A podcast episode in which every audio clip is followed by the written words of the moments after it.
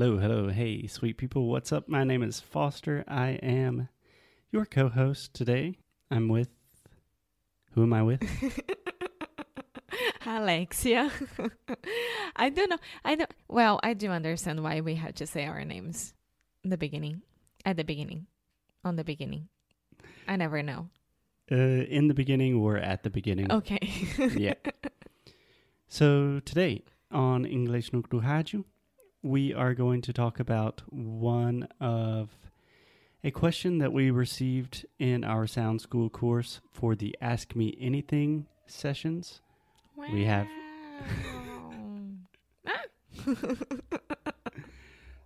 Opa, So there is a lot of noise where we are recording right now. because so, we are near a hospital. So. Yeah. anyways, we're just going to ignore that and go directly to the question. So in the Ask Me Anything questions, our students can ask us anything, and we try to give good answers. And we try to keep the options very open so you can ask about pronunciation, language, grammar, intonation, prepositions, whatever. But I think this question is the most open question that we have ever received. Thank you, Marcelo. Yeah, so this one is difficult. I think that's why we have taken a while to respond to it. So, do you want me to read the question? no, I won't. I will. Okay, go for it. So Marcelo asked, if you could change one thing in the world, what would you change? If you could change one thing in the world, what would you change? and why, I imagine. No, he didn't say why. But we can't answer why. You of course. You can't answer that question without explaining why. So, my first response, Alexia, would be I want to ask Marcelo if you could change one thing in the world, what would you change?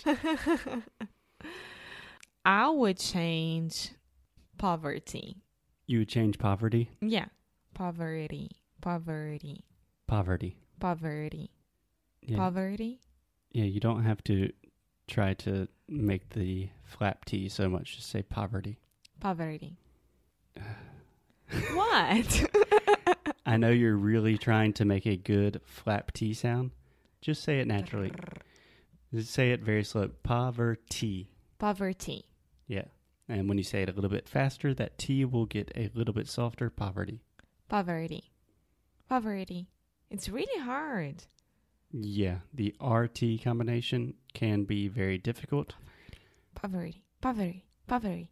So my recommendation here, Alexia, is start slow and just say this with a normal T sound. So say poverty. Poverty. You can say that perfectly. Thank Okay. you. So just stay with that. And I promise when you start speaking faster, that T will get softer and softer. And eventually you will start speaking like me and say poverty. Poverty. Perfect. That's a great start. What would you change about poverty? Ev- well, everything about it. It wouldn't ex- exist anymore. Okay. Adios, poverty. That's it. No one else in the world would be poor. And do you think that would be the most important thing you could fix? Because imagine, like, I don't know, most rich people, I can't They give an answer in this podcast without like really thinking about it because I know that you would come with a very good argument and I always get so mad because I can't beat the argument. So let's do it. Come on. oh, you want to have a debate? Is no, you're but saying? that's a problem.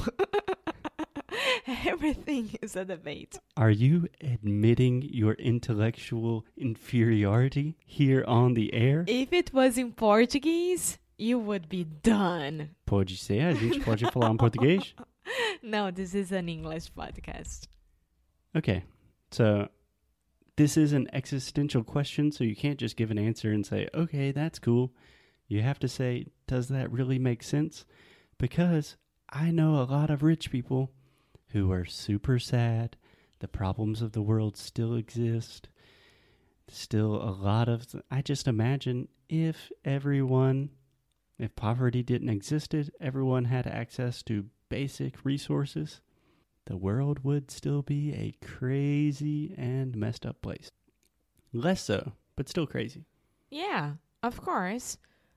But it's it's interesting because yesterday I was having my hair cut and I was talking to the hairdresser and he was like, "You don't see poverty here in Portugal." And I'm like, "Yeah, but I'm sure that it, it exists." And he said, "Yeah, of course. In every country it exists, but here in Portugal, everyone is like middle class or rich. Every single person because everyone has access for Access to? to everything. If you get ill, you go to the hospital, everything will be fine. If you need a medicine, you go to the health center and you're gonna pay four euros for that. And he was talking about it. So when I talk about poverty, is that like misery that there are a lot of people in misery right now in Brazil, for example. Yeah. And we don't even talk about it. I think a lot of people do talk about it, but yeah, I completely understand your point, and I disagree with your hair hairdresser. There are a lot of poor people in Portugal. I see homeless people walking to work every day. So he's wrong.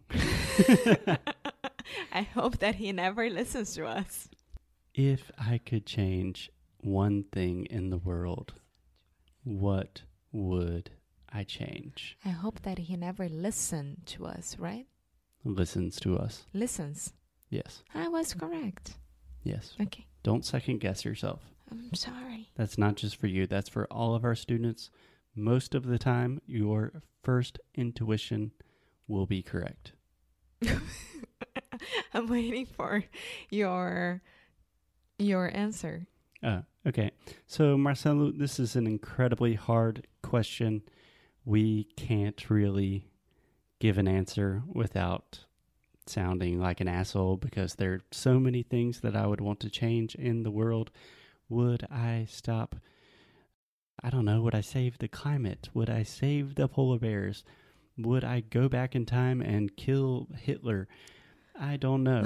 but for me personally, what I would do is give teachers the status that they deserve. So, in all countries in the world, I would want teachers to have the same status, pay, reputation as doctors, lawyers, politicians, well, much better than politicians. But we are all strong believers in education. I know that you are too because you are learning with us. And if you start with education, that changes the world for generations and generations. And that starts with the teachers. Education. yeah, but everyone everyone. says education. And it's like, well, well, we don't have that much money. Eh, Just pay teachers more money, and life will be much better. A fun fact I always wanted to be a traditional teacher in a public school. I tried that for a little while. I realized I was not good with kids, and it was really, really difficult for me to pay the bills. And now I record 500 podcasts, and I'm teaching in a different way. 400. Yeah. Uh, so this is not about me, but if I could change one thing, it would be the way we treat teachers in society. Okay, cool. Thanks for the question.